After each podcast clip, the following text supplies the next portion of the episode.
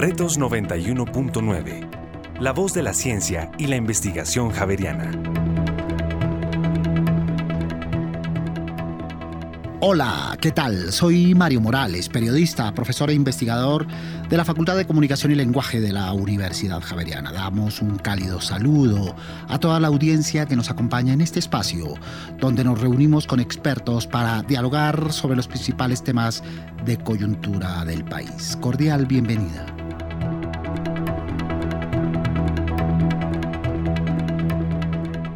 Los sistemas alimentarios utilizan el 70% del agua que se extrae de la naturaleza. Son el origen del 60% de la pérdida de biodiversidad y dan lugar hasta un tercio de las emisiones humanas de gases de efecto invernadero. El vegetarianismo, el veganismo o el que está basado en plantas más que tendencias alimenticias son estilos de vida con fundamento en el respeto y conciencia sobre el entorno y los demás seres vivos. Se trata de mejores prácticas en relación con la vida animal y el cuidado del medio ambiente. Entre ellas, el veganismo es una mirada hacia un futuro, coherente con la huella que los humanos están dejando en el planeta. Ello ha llevado a repensar hábitos y a modificar la forma en que consumimos alimentos en medio de contextos críticos y de preocupación por la crueldad animal y la devastación del medio ambiente. Sobre todo, si queremos un futuro sostenible, hay que transformar la dieta. Para conocer más sobre el veganismo y estos otros estilos de vida, nos acompañan en este espacio María Paula Estela, nutricionista y dietista de la Universidad Javeriana, fundadora de Live Life Nutrition y autora del libro El Poder de las Plantas. María Paula, bienvenida. Mario, muchas gracias. Muy amable por aceptar nuestra invitación. Y está con nosotros también Camilo Prieto Valderrama, médico, profesor de cambio climático de la Universidad Javeriana, especialista en cirugía plástica y reconstructiva de la Universidad Militar Nueva Granada y magíster en filosofía de la Universidad Javeriana, donde es investigador. Camilo, bienvenido. Un placer compartir este espacio con ustedes. Gracias por la invitación. Muchas gracias por acompañarnos. Y a lo largo de este espacio también estará con nosotros Miriam Ojeda, nutricionista, dietista, doctora en ciencias biológicas, docente de nutrición clínica del adulto en la Universidad Javeriana. También eh, la saludamos y saludamos a todos nuestros oyentes que nos acompañan en este programa. Para ello iniciemos con las perspectivas y percepciones que tienen nuestros oyentes con respecto al tema central de este espacio. Creo que la principal motivación que tienen las personas hoy en día para tener ese cambio como de dieta, ya sea vegetariana o vegana, pues es una motivación ética. Es algo movido también como por la conciencia del sufrimiento de los animales y que como especie, que nos preciamos de ser una especie inteligente, pues podemos en el, en el mundo actual pues tener una alimentación distinta que no implique el sacrificio de, otra especie particularmente sintiente, como los animales. Creo que este cambio se debe a que la gente está cada vez siendo más consciente acerca de los efectos de la carne o de los componentes de la carne, químicos, sobre todo la manipulación química que tiene, y los efectos que tiene sobre el cuerpo, sobre la salud física. Mucha gente creo que está haciendo esos cambios de alimentación también para poder cuidar o fortalecer su salud física. Creo que principalmente el cambio ha sido en respuesta a todos los cambios climáticos que vemos hoy en día y pues mucho del daño ambiental que hay actualmente se le, se le atribuye a um, la producción de carne sobre todo y pues creo que en respuesta a eso la gente decide tener una alimentación vegana o vegetariana ya que la huella de carbono es mucho menor y pues esto como contribuye a crear sostenibilidad y pues a crear un plato amigable y sostenible en el tiempo. De igual manera, pues un plato vegano o vegetariano puede llegar a cubrir los requerimientos de la persona si se llega a manejar de una manera adecuada con nutricionistas especializadas, ya que también es muy común que la gente vegana o vegetariana tenga deficiencias nutricionales y pues esto puede llegar a ser muy grave teniendo en cuenta, no sé, si estamos en una etapa de la vida como el embarazo o el crecimiento donde es tan crítico y tan necesario una buena alimentación, pues esto podría ser deleterio.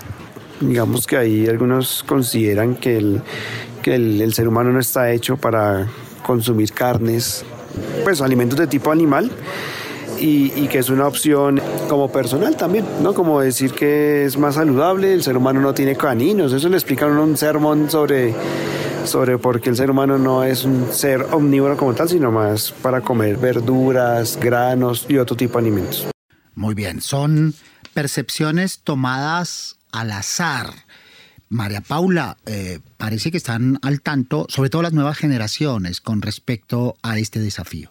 Así es, Mario, pues sin duda lo que lleva a que cada vez seamos más personas tomando este camino, como lo mencionabas tú al comienzo, más un estilo de vida que solamente un cambio de alimentación, pues está ligado a esto, ¿no? A la necesidad de abrir un poco los ojos y darnos cuenta lo que hemos hecho con el planeta, pero también entender que no es solamente un cambio para la Tierra, sino también para la salud del ser humano. Hay mucha controversia en torno a si evidentemente estamos hechos para llevar este tipo de alimentación o no. Pues yo creo que la ciencia ya tiene demasiada evidencia durante muchísimos años y digamos que, bueno, muchos profesionales en la salud que hoy en día practicamos esto en nuestra consulta en día a día, pues podemos inclusive dar fe de que mm, el cambio, en, inclusive en algunas patologías, es increíble cuando se adopta este tipo de alimentación. Así que no es solamente un tema de ética y de medio ambiente, sino también reconocer que podemos alcanzar mejores estados de salud a través de ese tipo de alimentación. Muy bien, Camilo, pues conciencia hay y cada vez más, pero coherencia también. Bueno, yo creo que la coherencia es un aspiracional humano imposible de cumplir, pero creo que es una búsqueda interesante en tanto que uno quiera mejorar el impacto de sus decisiones. Y con la alimentación, pues el impacto no es solamente una discusión en términos de ambiente, de emisiones de gases de efecto invernadero, de uso del suelo, de contaminación de las fuentes hídricas, sino también sobre el sufrimiento que implica las cadenas de producción de alimentos y el impacto que éstas pueden tener sobre eh, la biodiversidad. Entonces, como bien ustedes lo señalan, sí, no sé si la palabra sea conciencia, posiblemente sí, o sí, somos más conscientes del daño que se está haciendo, pero un asunto es ser consciente de un daño y la otra es tomar decisiones para que ese daño deje de presentarse. Entonces hay un paso distinto entre ser conscientes de una situación y arriesgarse a actuar para atenuar ese daño. Creo que ahí es el faltante que detecto en, en esto que estás enunciando en este momento si no conscientes, por lo menos un poco más enterados. Vamos a ver si logramos interiorizarlo, ¿verdad? Y ponerlo en práctica en esta perspectiva coherente de la que habla Camilo. María Paula, eh, hagamos un poco de pedagogía de ilustración para entrar en profundidad. ¿Es, es bien conocida la diferencia o, digamos, si la hay, esta, esta forma diferente o este estilo de vida diferente asociado a lo vegetariano, a lo vegano o a la alimentación con base en plantas? Bueno, digamos que sí son tres términos bien diferentes en el sentido como práctico y ya aterrizado a la cotidianidad. Digamos que el vegetariano es una persona que toma la decisión de no consumir algunos productos animales, específicamente como carnes, pero es muy flexible con el tema de los huevos y los lácteos. Por eso los vegetarianos tienen, digamos, como algunas derivaciones como ovo-lacto-vegetarianos o lacto-vegetarianos, que hace referencia evidentemente a si se come o no huevo y lácteos y derivados. Digamos que los veganos entran como en un espectro más de estilo de vida, no hace referencia solamente a um, el tipo de alimentación que se lleva, sino a cómo eso se extrapola a las demás decisiones, a lo que decía ahorita Camilo, a esas acciones que hacemos en el día a día. No es solamente si decido no comer proteínas animales, sino si compro productos que han sido testeados en animales, si utilizo, por ejemplo, ropa de cuero o tapetes de animales, bueno, todo lo que implique animal en algún lugar de la cadena de las cosas que compramos.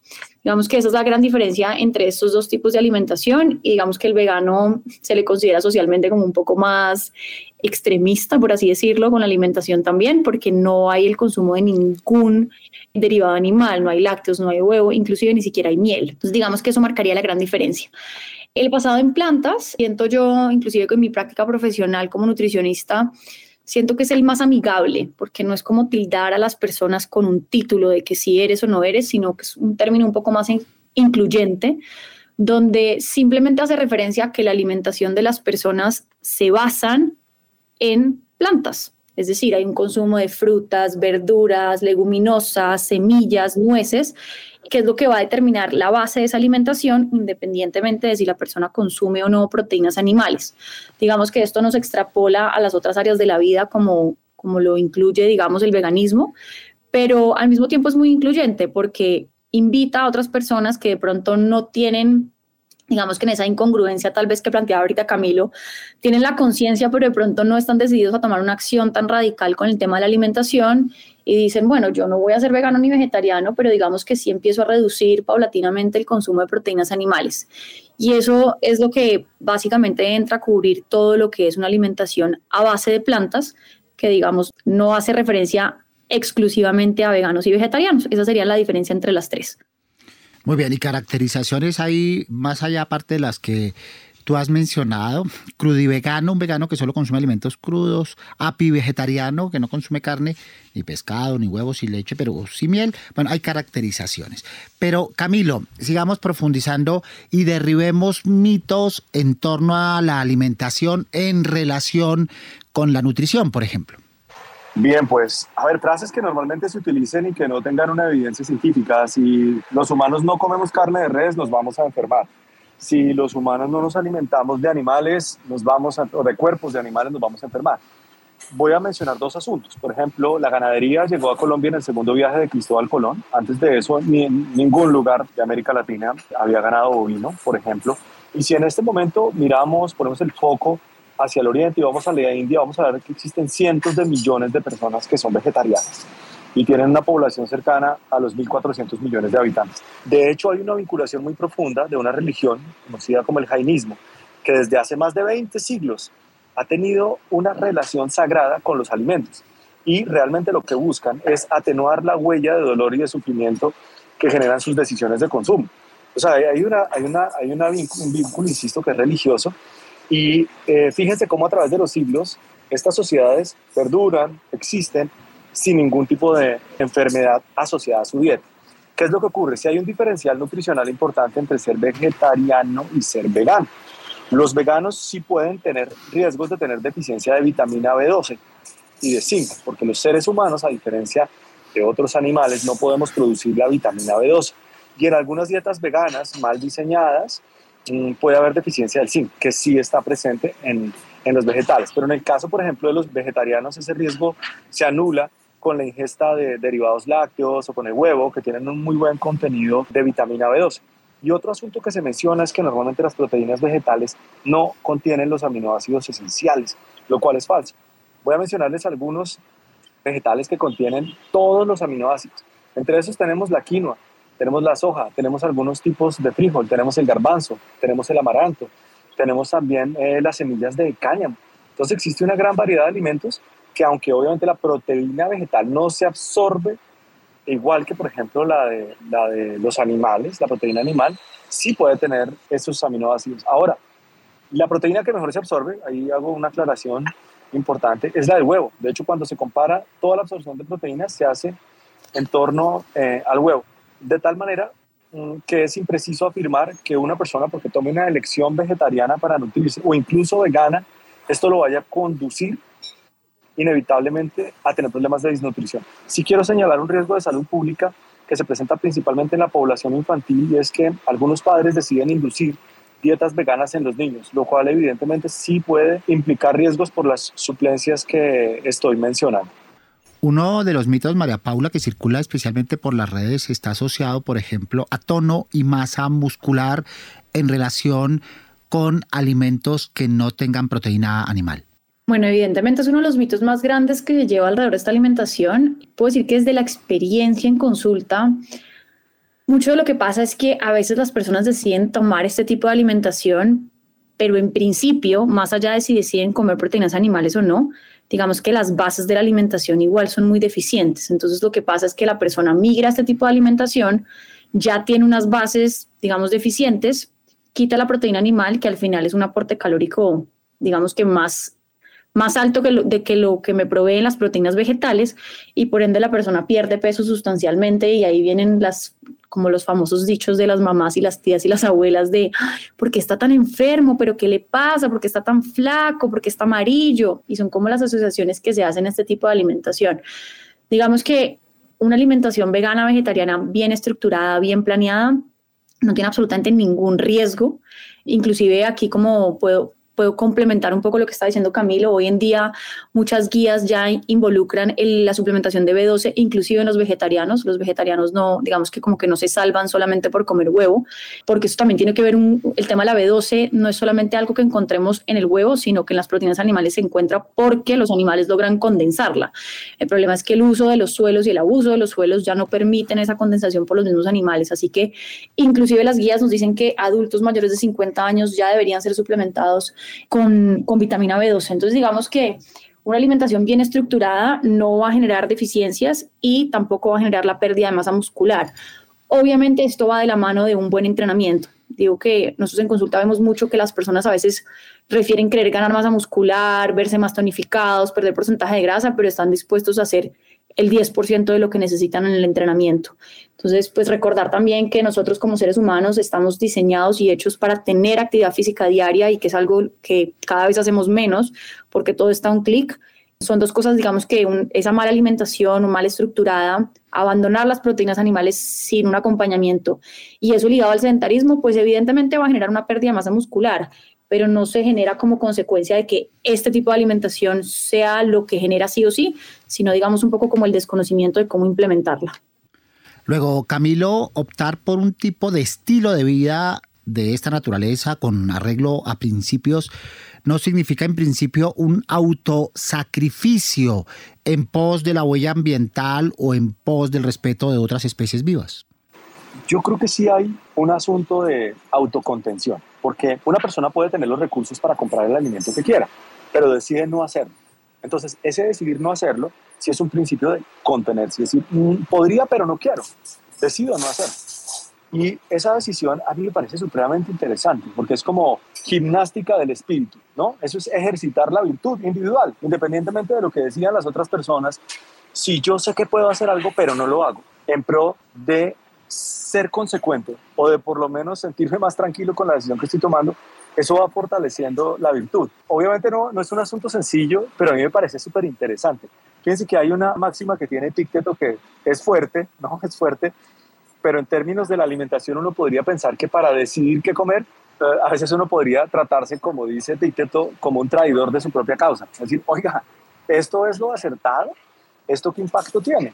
Y yo creo que si bien la alimentación es un espacio de autonomía en que uno no le gusta que la gente se le meta a opinar, ni quiere que nadie le diga qué tiene que comer, yo creo que aparte de ser un ejercicio de libertad, también puede ser un ejercicio de rebeldía, de no hacer las cosas simplemente porque el resto ya las hace y si ya mucha gente las hace, entonces yo también, sino es un asunto de autodeterminación. Es decir, yo quiero decidir comer de esta manera. Así el resto de la gente no lo hace. Y decir, ay, pero es que mi aporte es una gota en el mar, no es nada. No, resulta que si cada uno hace ese ejercicio, ese ejercicio puede terminar incluso inspirando a otras personas. Yo creo que no hay nada que inspire más que las acciones, más que las palabras. Que los discursos, pues, pues sí, se pueden construir, se pueden divulgar, pero el hecho de tomar acciones creo que puede motivar a otras personas. Entonces yo sí en este momento invitaría a las personas que, que nos están escuchando que piensen que, que la manera como nos alimentamos no solamente nos puede ayudar a reconciliar nuestra relación con el mundo, sino que adicionalmente también puede motivar a otras personas a hacerlo. Muy bien, incorporamos a Miriam Ojeda para preguntarle, aparte de esta perspectiva de las proteínas animales, ¿qué significa o en qué se traduce empezar con el veganismo? El vegano debe obligatoriamente buscar una asesoría de un experto. El experto, por lo regular, pues que yo puedo recomendar, pues es el nutricionista que orientaría a esta persona que va a implementar su nueva alimentación, su cambio en los hábitos alimentarios y va a dejar de consumir estos alimentos que obviamente estos alimentos contienen pues una proteína de alto valor biológico, contiene vitaminas, hierro, calcio, que muchas veces no están biodisponible o no se encuentra en las mismas proporciones en los alimentos de origen vegetal. Por lo tanto, se debe hacer una asesoría, se debe leer muy bien, se debe asesorar muy bien del experto de nutrición para que la alimentación no vaya a tener falencias nutricionales o déficits de macronutrientes, especialmente de proteína o micronutrientes. Muy bien, esta pregunta tanto para Camila como María Paula, en continuidad con lo que acaba de decir Miriam. ¿Qué beneficios, aunque algunos ya se han mencionado, qué beneficios específicos más allá de la puja de la industria, de la puja comercial o de la puja publicitaria de productos de origen vegano o vegetariano o con estilo de vida vegano o vegetariano mejor tienen para el ser humano. Por ejemplo, se habla de la regulación de peso. ¿Quieres bajar de peso? Vuélvete vegano. O el rendimiento físico o lo que tiene que ver con la recuperación en el caso de determinadas actividades que exigen esfuerzo. María Paula. Bueno, pues digamos que los beneficios son, son múltiples a, a nivel de salud. No es solamente lo que veníamos hablando del medio ambiente, sino que en condiciones, por ejemplo, como las dislipidemias, la hipertensión, el estreñimiento crónico, ciertas patologías se pueden manejar a través de ese tipo de alimentación en condiciones, digamos, un poco como más avanzadas o complicadas, como el tema de artritis, osteoporosis, digamos que enfermedades inflamatorias. Eh, aplicar este tipo de alimentación trae unos beneficios gigantes para la calidad de vida de los pacientes que sufren de dolores articulares, digamos como de dificultad o pérdida del movimiento por los mismos dolores, los beneficios son, son muchísimos. Entonces, digamos que desde situaciones menos complejas, como una dislipidemia o un tema de hipertensión, hasta patologías más complejas, el espectro es gigante. E inclusive ya vemos en, en lugares como Nueva York, algunos hospitales están empezando a tener guías de este tipo de alimentación para tratar a pacientes hospitalizados, lo cual nos empieza a mostrar que pues evidentemente este tipo de alimentación puede ayudar a pacientes que ya tienen, pues padecen de alguna enfermedad. Entonces, pues si estamos bien, probablemente nos va a traer muchos beneficios también. Si a un paciente enfermo podemos recuperarlo, pues una persona que está sana también podemos ayudarle en muchos aspectos. Muy bien, por actividades, Camilo, como en el deporte o por edades, niños, niñas, adolescentes, la conveniencia o la advertencia en torno a incorporarse en este tipo de estilos de vida. Bueno, yo siento que acá hay que ser muy responsables, porque un niño se le pueden inducir conductas que puedan lesionar la vida de ese niño en lugar de protegerlo.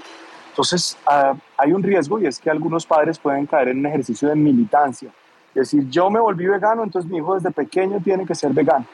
Y esas carencias nutricionales pueden llevar a que los niños puedan tener problemas de desarrollo de su sistema neurológico. Voy a clarificarlo de la siguiente manera.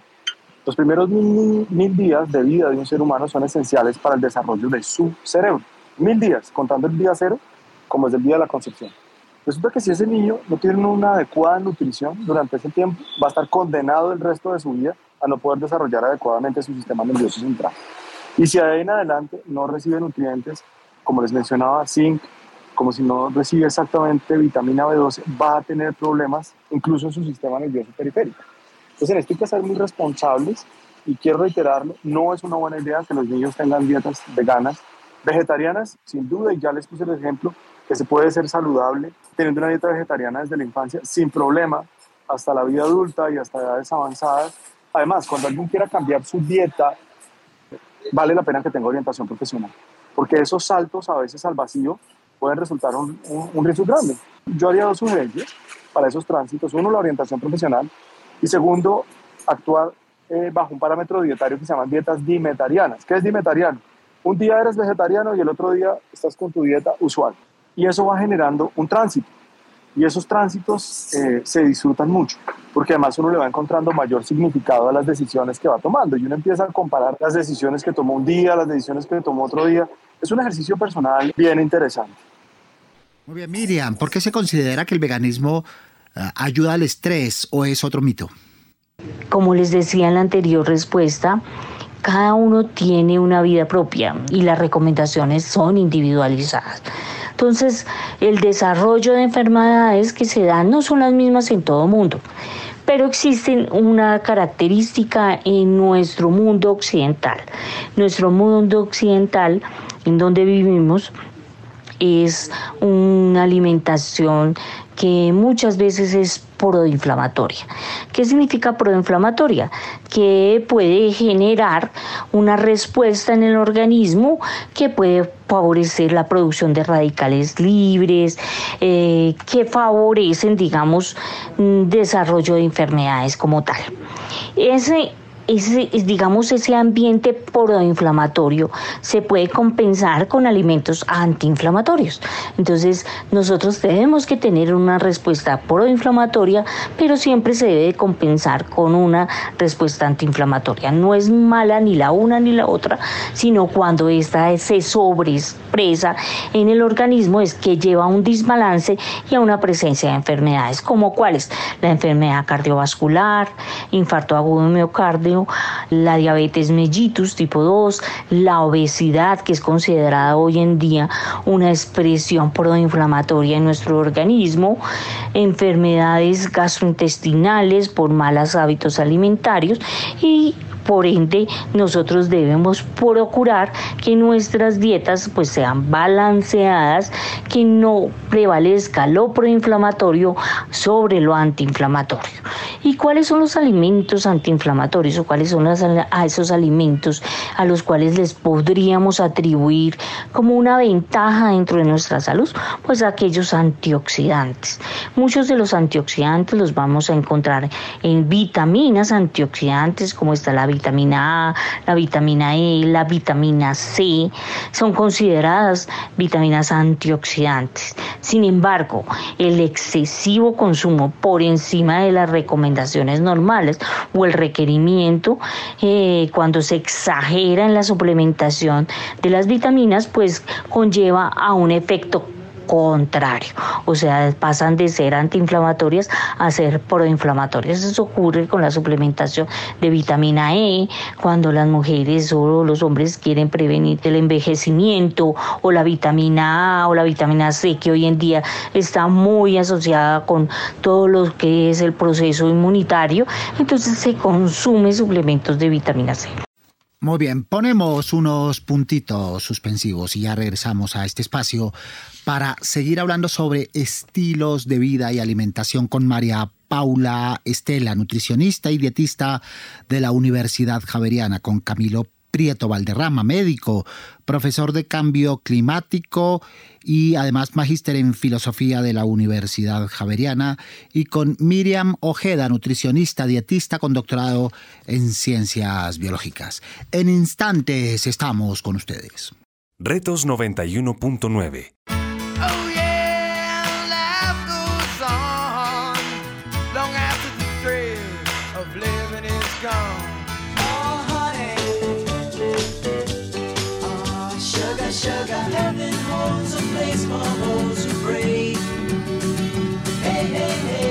En las noches, Javeriana Estéreo, sin fronteras.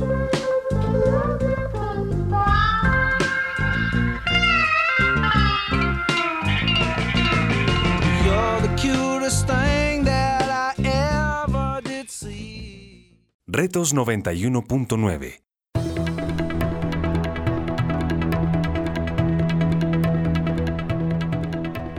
Volvemos a este espacio para seguir hablando de estilos de vida, el estilo de vida vegano, el estilo de vida vegetariano, el estilo de vida basado en plantas, con nuestros expertos, María Paula Estela, nutricionista y dietista de la Universidad Javeriana, fundadora de Live Life Nutrition, con Camilo Prieto Valderrama, médico, profesor de cambio climático de la Universidad Javeriana, con magíster en filosofía de la misma universidad y con Miriam Ojeda, nutricionista, dietista con doctorado en ciencias biológicas. En la primera parte hemos hecho un recorrido didáctico para diferenciar, para caracterizar y para acercarnos a estos estilos de vida. En esta segunda queremos hacer énfasis en lo que tiene que ver con los efectos que en el planeta, en el medio ambiente, en las demás especies suscitan estos estilos de vida. Entonces, María Paula, hacia afuera del ser humano, ¿cuáles son los beneficios desde el punto de vista del medio ambiente en eh, respeto con las otras especies y demás? Bueno, pues digamos que la forma en la que, en la que yo la veo y lo comparto como un estilo de vida propio e implementado es que es un estilo de vida muchísimo más amable y amigable con todo lo que nos rodea en el ambiente en el que convivimos. Pienso que hacernos ajenos a todo lo que pues realmente nos rodea, desde el lugar en el que vivimos, la forma en la que compramos, eh, las cosas que consumimos, pues todo al final está supremamente conectado. Digamos que en el tema medioambiental, dejaría ahí que Camilo lo complemente de forma más específica, pero yo sí siento que en esa congruencia que el ser humano busca, yo lo veo más como si queremos paz, la paz empieza también desde esas pequeñas acciones que tenemos con nuestro entorno, la forma en la que lo respetamos, no lo agredimos y somos consecuentes con lo que queremos buscar. En esa perspectiva de impacto ambiental o de crueldad animal, ¿qué podemos hacer los seres humanos desde el punto de vista de los regímenes alimentarios para atenuarla, para disminuirla? Uy, mire, hay una que yo creo que es una decisión fundamental y es dejar de comer animales del mar. Y quiero explicar por qué. Estamos hablando de una actividad industrial absolutamente depredadora que hace una explotación sistemática de la fauna silvestre. No existe ninguna otra actividad humana que esté autorizada incluso a escala industrial para explotar y expoliar y depredar la fauna silvestre. Voy a poner unos, unos números. Al año, la técnica de pesca por arrastre hace un peinado del suelo marino equivalente a 1.500 millones de hectáreas. Eso es absolutamente escandaloso. Lo que pasa es que es algo que no se ve porque ocurre debajo del agua. Y si miramos en los últimos 50 años, las poblaciones de tiburones y rayas marinas han disminuido 71%. Y esto relacionado con la sobreexplotación. Entonces, ¿qué ocurre? Que esta es una industria que aún sigue creciendo y que adicionalmente no solamente genera impacto por esta técnica de arrastre, sino también por las técnicas de crianza de estos animales, por ejemplo, el salmón en Chile, lo que pasa en Noruega también, lo que pasa en Escocia, en el cual se hacen unos espacios de acuicultura oceánica que termina generando unos vertimientos altamente tóxicos y contaminantes para los ecosistemas circundantes. Eso, eso por un lado. Y otro asunto que es muy preocupante es que Asia se ha convertido en un productor de animales tanto del mar como productos de acuicultura continental a expensas de no respetar muchos estándares internacionales, tanto ambientales como de salud pública y logran generar unos precios que incluso son inferiores. Si ustedes miran acá en Colombia, muchas de las tilapias chinas tienen precio inferior al de la producción nacional. Entonces, pensaría que esa es una de las, de las decisiones relevantes, renunciar a este tipo de consumo, porque está sin duda presionando cada vez más la biodiversidad. Y lo otro, es necesario que en Colombia, yo sé que ya está pues, en trámite en el Congreso de la República y ojalá sea exitoso, y se logre consolidar el sello contra la deforestación de la carne bovina. Como sabemos, la deforestación es la principal causa de emisiones de gases de efecto invernadero, pero no solo esto, es también una herramienta de presión de la biodiversidad en nuestro país absolutamente dramática. Entonces, si tenemos por un lado sellos que le informen adecuadamente a las personas de dónde vienen sus alimentos, cómo han sido producidos, y si adicionalmente tomamos decisiones para evitar consumir alimentos provenientes de animales del mar, o incluso también animales que estén en, en vía de extinción, o animales que estén en periodo de veda. Eso seguramente puede ayudar mucho. Quiero llamar la atención de, de los oyentes para que por favor estén muy pendientes de la información que con frecuencia publica la AUNAP, que es la Autoridad Nacional de Pesca, que es la que informa cuáles son los periodos de veda para diferentes animales. Por ejemplo, cuando hay veda para el bagre rayado, eso no puede saber, o las, pues las personas que consumen animales pueden decir, oiga, definitivamente yo ni voy a preguntar por este animal porque en este momento está en veda. Y vale la pena que si lo encuentran en algún supermercado o en algún espacio de distribución, denuncien ante la UNAP que esto se está haciendo, porque también denunciar, reportar, no solamente abstenerse de consumir, sino denunciar y reportar estas situaciones anómalas ayuda a proteger la biodiversidad.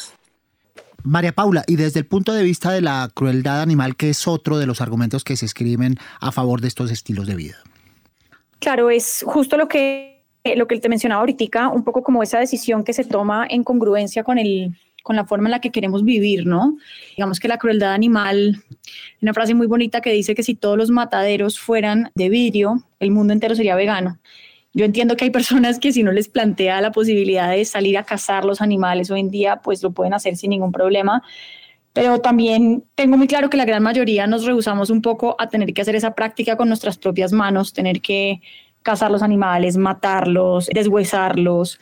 Y son cosas que, digamos que los alimentos llegan a nuestro plato y los comemos a veces inclusive de manera supremamente inconsciente, donde no tenemos una conexión con lo que comemos desde ningún ámbito, no solamente con el tema animal. Entonces, cuando abrimos un poco los ojos y nos damos cuenta todo lo que hay ahí detrás de la industria de este tipo de alimentos, cómo se crían y cómo se lleva eso luego al proceso ya de la muerte para que eso llegue al plato de la persona, estoy segura que más de una persona lo pensaría varias veces o inclusive lo dejaría de consumir. Entonces, no es algo que se vea, si uno no lo busca, no se te presenta. De hecho, cuando yo me acuerdo en mi tema, digamos como en mi camino del veganismo, en algún momento compartí, yo creo que como muchos cuando tenemos como esa parte activista, compartía contenido y a la gente, digamos que más que impresionarle, le daba, le daba rabia, le daba como mal genio, como yo no quiero ver esto y la gente se ponía un poco más agresiva. Entonces yo creo que abrir los ojos es cuestión de tiempo, no todos lo hacemos a la misma velocidad, no todos digamos que reconocemos el maltrato animal como una práctica a la que no nos queremos vincular y está bien también, pero entender que si no lo hacemos por nosotros, también existe la posibilidad de hacerlo por ellos y también por el medio ambiente. Muy bien, Camilo, si uno mira los datos, por ejemplo, de la Academia Estadounidense de Ciencias, que dice algo que tú mencionabas hace un ratito sobre si todo el mundo adoptara, por ejemplo, una dieta vegetariana, las emisiones de gases de efecto invernadero emitidas durante el proceso de producción de comida disminuirían en un 63% y en un 70% si el mundo se volviera vegano. ¿Así de contundente?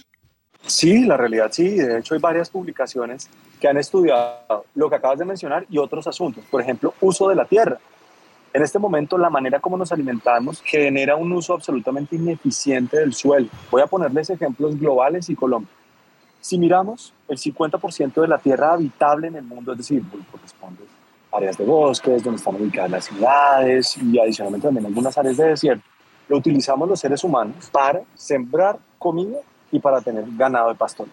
Pero esa área de las que les estoy hablando, 70% se utiliza para pastoreo y solamente 30% para cultivar alimentos que van destinados o tanto para alimentar animales y para alimentar los seres humanos. Entonces hay una ineficiencia del uso del suelo impresionante. O sea, es un área la que utilizamos para pastoreo tan grande como África, es decir, estamos hablando de un poco más de 30 millones de kilómetros cuadrados, y para sembrar comida, algo como Sudamérica, o sea, algo como unos 12 millones de kilómetros cuadrados. ¿Qué ocurre en Colombia? Colombia tiene una vocación agrícola entre unos 22 millones de hectáreas, pero utilizamos solamente 5 a 7 millones de hectáreas para cultivar comida. Y miremos qué pasa con la ganadería. La vocación del suelo, según el IGAD, es de 15.5 millones de hectáreas para ganadería y usamos 38.9. Pues, ¿Por qué pongo estas cifras? Porque el impacto es, por un lado, como lo mencionabas, emisiones de gases de efecto invernadero, uno. Segundo, uso del recurso hídrico, es importantísimo. 70% del agua dulce que usa la humanidad está relacionada con la producción de alimentos. Entonces uno puede tener alimentos que tienen una altísima huella hídrica. Por ejemplo, carne de res, un kilogramo, 15 mil litros, 15 mil litros de agua. Pero aquí quiero matizar algo. Hay algunos vegetales que tienen un impacto altísimo sobre el agua. Y quiero poner especialmente el ejemplo de un alimento que ahorita es muy popular dentro de dietas sofisticadas, incluso más llamadas saludables, que son las almendras, que superan los 8 mil litros de agua por kilo producido. Entonces a veces por querer hacer más, y llevarse de ciertas tendencias o ciertas modas, podemos terminar cayendo en errores. Entonces, por eso es importante tener una opinión informada y persistir en consumir alimentos locales. Si nosotros, por ejemplo, alguien en Colombia quiere reemplazar la bebida láctea por otro tipo de bebida, puede optar no por la bebida de almendras, sino, por ejemplo, por una bebida de soja, de soja, que tiene un menor impacto ambiental así incluyendo incluso las variables de deforestación relacionadas a la soya, que el cultivo de las almendras y su impacto sobre la biodiversidad. Redondeo diciendo entonces que sí existe una evidencia suficiente, amplia, bien documentada de cómo los diferentes tipos de dieta, particularmente los basados en plantas, pueden ayudarnos eh, a enfrentar esta crisis climática que permite experimentar.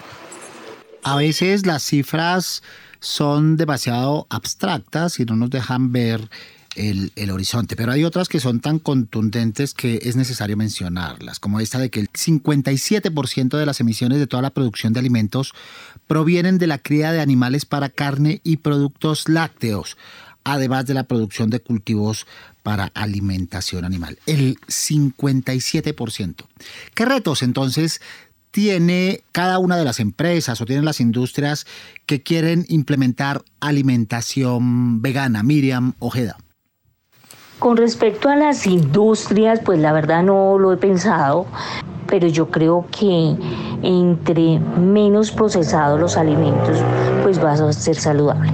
Hoy en día es muy claro que entre más procesado sean los alimentos, pues más daño puede llegar a ocurrir en nuestro organismo, porque los nutrientes pueden mm, sufrir modificaciones, pueden ser demasiado altos en algún nutriente, pueden haber perdido ciertos nutrientes que hacen de ese alimento algo saludable que se puede perder en el proceso de la industria. Entonces yo creo que el, digamos, el compromiso más grande que tienen las industrias alimenticias es generar un, un producto lo más natural y menos procesado posible. Yo creo que hoy en día las personas cuando vamos al mercado lo que menos queremos son aditivos, estos productos industrializados que son con una densidad calórica muy elevada, con un sodio muy elevado, con muy bajos nutrientes de, de micronutrientes como vitaminas, que se pierde la vitamina C o que tengan esas vitaminas adicionadas de manera normal. Entonces el compromiso y a lo que se debe enmarcar la industria es a el menor grado posible de procesamiento del alimento y entre más natural va a ser definitivamente más sano.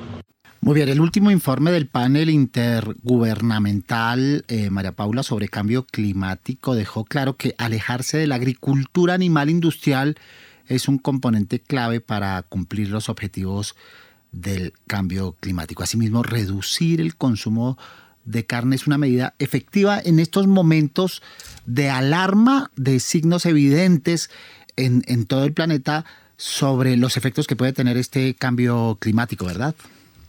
Sí, sin duda. Yo creo que el tema del cambio climático para nadie es un secreto, desde cotidianidades tan sencillas como ver los aguaceros, digamos nosotros acá en Bogotá, lo que estamos empezando a ver inundaciones, digamos que algunas cosas son de todos los años, pero cada vez los extremos del clima son más evidentes. Así que sí, pues digamos que este tipo de alimentación, las ventajas no son solamente a nivel de salud, a nivel económico también, que eso vale la pena, pues me parece que vale la pena recalcarlo y es un plato vegano, vegetariano, bien balanceado, bien estructurado a nivel económico, es, digamos que hoy en día, entendiendo que el tema económico tampoco está tan sencillo, es entre un 30 y un 40% más económico que un plato que tiene proteínas animales, así que creo que los beneficios son todos, no solamente el cambio climático. Tú sueles decir, Capilo, esta frase que la conciencia comienza frente a un plato en relación con la responsabilidad y la empatía con el planeta. Sí, así es. Parto de una premisa y es que hay una aspiracional que nosotros debemos mantener y es que nuestra alimentación sea nuestra medicina, que solo conocemos como un principio hipocrático, pero hay una adicional y es que ojalá lo que nosotros comemos se convierta también en medicina para el planeta.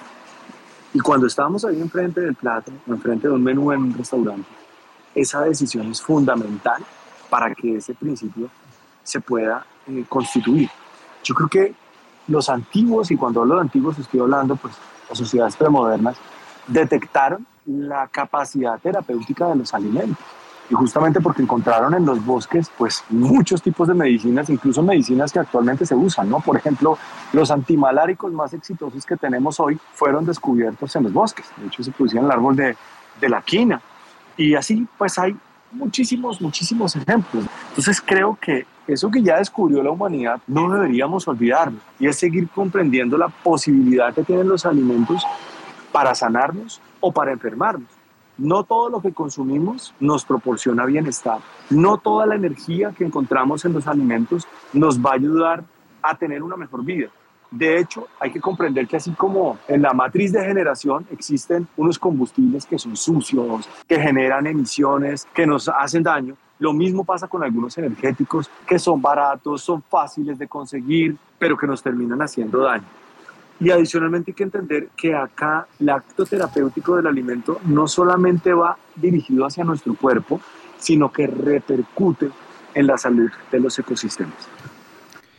Muy bien, a nivel mundial, María Paula, la demanda de alimentos de origen vegetal va en aumento. Tú en tu libro estudiaste algo de ello, en el libro El poder de las plantas. ¿Qué incidencia pudo tener o puede tener en esa perspectiva de crecimiento, en este sentido, la pandemia y la pospandemia? Bueno, digamos que para mí inclusive la pandemia marcó, digamos que, como lo decíamos al, al comienzo, un llamado a la conciencia, ¿no? En tantos aspectos que la pandemia de cierta manera marcó para muchas personas un cambio drástico en su alimentación, no solamente por el llamado a conciencia, sino porque la gente se vio enfrentada a la cocina, a, a, tener que entrar ahí en ese lugar en el que muchos tal vez nunca lo habían hecho porque no tenían tiempo, porque vivían de domicilios, porque nunca ni siquiera se habían relacionado con los alimentos. Así que a raíz de la pandemia yo lo veo en mi práctica, donde las personas quieren hacer un cambio en su alimentación y en su estilo de vida de una forma mucho más consciente, digamos que con más fundamento y no tan llevado por, como le decía Camilo ahorita, de pronto como las modas que se ven y entonces nos venden la idea de que entonces leche de almendras es buenísima, entonces todo el mundo consume leche de almendras, pero la gente realmente no sabe por qué. Y eso marcó como una, un antes y un después. Eso lleva a que evidentemente el consumo sea un poco más consciente y hablando ahorita de lo que mencionaban de las industrias, pues eso no es gratis que inclusive las mismas industrias se hayan visto como en la obligación de buscar alternativas a los productos que ya venden, como en el consumo las personas que cada vez buscan cosas más naturales y digamos que más basadas en plantas. Según estudios recientes, Camilo, Colombia viene creciendo en la oferta de productos para estos estilos de vida, ¿verdad? Tanto veganos como vegetarianos. Se habla que en América Latina hay más de 9.000 lugares con una opción indicada y apropiada liderada por Brasil, seguida por México, Argentina en tercer lugar y Colombia en el cuarto lugar con el 10.1% de oferta en las ciudades con más opciones veganas.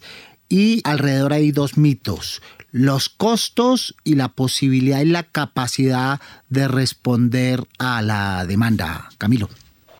Bueno, yo creo que lo mencionabas ahora como usaste la palabra mito, pero entonces pensemos en lo siguiente, como esa, esa información inadecuada o imprecisa, quisiera decirlo de esa manera, porque mucha gente promociona los alimentos orgánicos como los amigos del planeta, como saludables y como lo único que hay. Y alrededor de esto hay una industria que genera unos precios que son inaccesibles para la mayoría de las personas.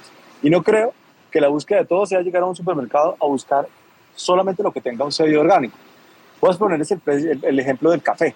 Por ejemplo, el ejemplo de, de buscar un sello que diga orgánico para el café implica que al menos un 30% de la producción sea orgánica, pero el 70% del resto de la producción no. Entonces, cuando la gente dice, estoy comiendo un producto 100% orgánico, eh, no, permítame te aclaro que no. Estás consumiendo un producto que tiene un sello de orgánico que te garantiza que el 30% de ese producto es orgánico. Entonces hay que tener como cuidado de, de eso, además porque muchos de nuestros campesinos producen alimentos que no necesariamente son orgánicos, pero no por eso dejan de ser saludables. Creo que aquí vale la pena construir una analogía para no caer en esas modas de que necesariamente lo costoso es lo saludable para el planeta y lo costoso es lo saludable para nosotros.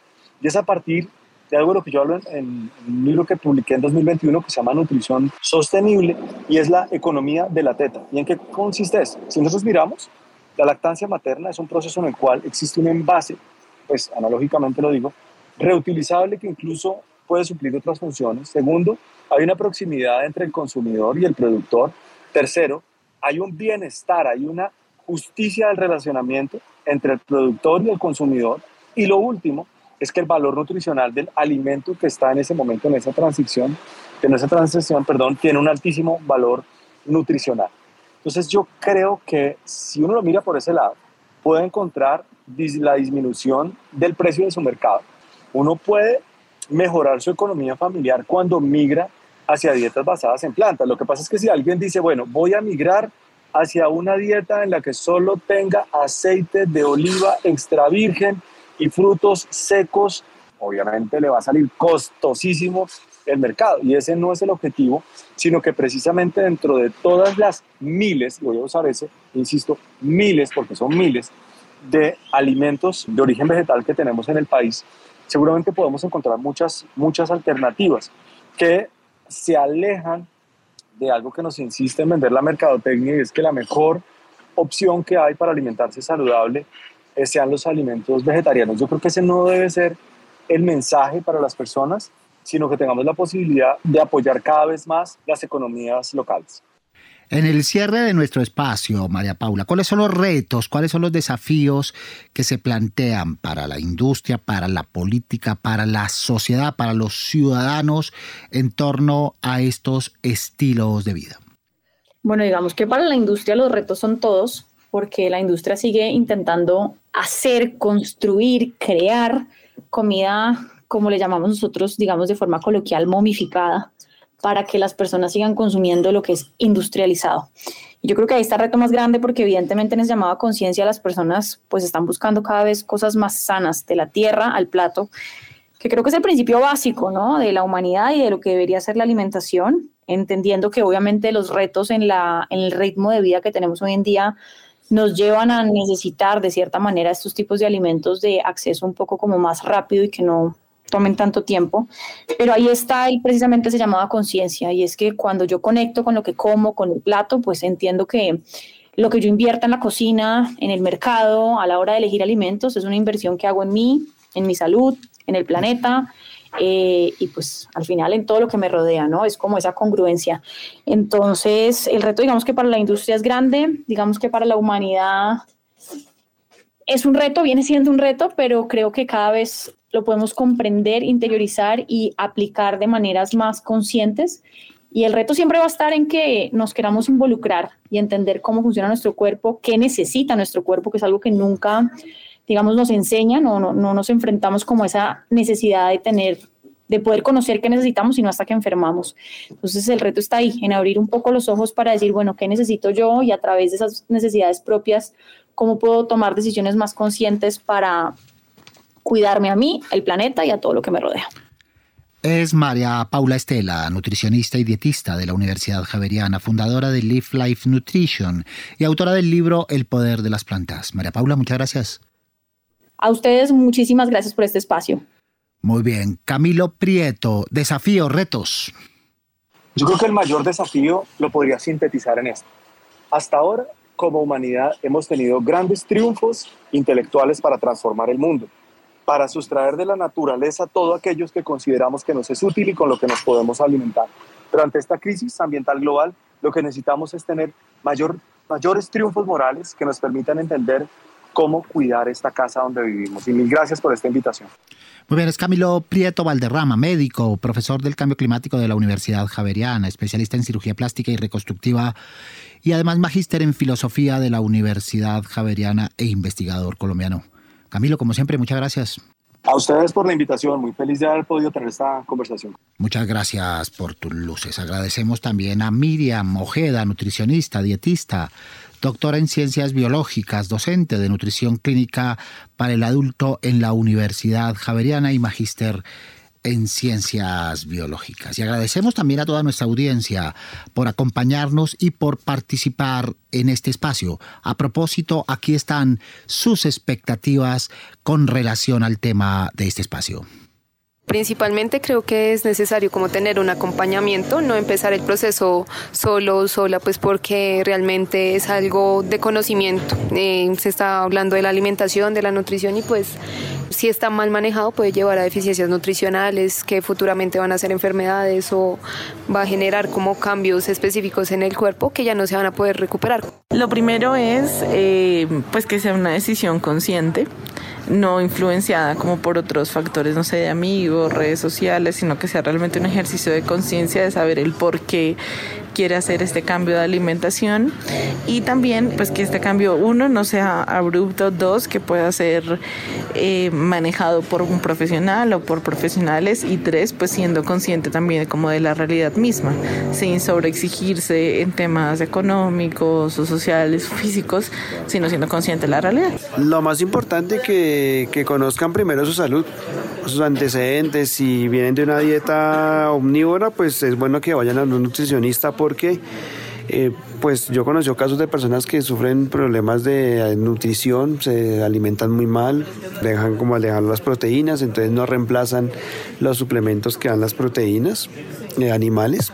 Entonces sí tienen que tener, asesorarse bien de un nutricionista porque pues el hecho de ser vegetariano no quiere decir que seas que tengas mejor alimentación. Yo le recomendaría iniciar progresivamente en ese en esa alimentación poniendo mucha atención siempre a su buena nutrición. No es simplemente como dejar la carne ya, sino es ser consciente que la carne, por ejemplo, pues nos aporta proteínas y de qué manera la vamos a reemplazar, de tal manera que el objetivo principal es que tengamos una muy buena alimentación pero siempre, digamos, siendo conscientes pues, de esa opción que, que, hemos tomado. Hay muchas maneras, por ejemplo, con la proteína vegetariana, como son los granos, los frijoles, eh, los garbanzos, las lentejas o los frutos secos, como las semillas particularmente tienen muchas proteínas, o por ejemplo el maní, las nueces, las almendras. Creo que eso, eso es lo que le, le recomendaría y que fuera algo progresivo. Muy bien, gracias a toda nuestra audiencia que nos acompaña y participa en este espacio en el que expertos y académicos estamos para servirle al país. Muchas gracias también a las personas que hacen posible este espacio. En la producción periodística Sofía Neira, Juliana Sánchez y Juliana Hoyos. En la ingeniería de sonido Andrés Neira y en la asistencia de producción Sebastián Ortiz Pérez. Recuerden que cada semana y en este mismo horario los esperamos para tratar temas de coyuntura de interés nacional. Soy Mario Morales, periodista y profesor investigador de la Facultad de Comunicación y Lenguaje de la Universidad Javeriana. En ocho días acá nos escuchamos Dios mediante. Hasta entonces.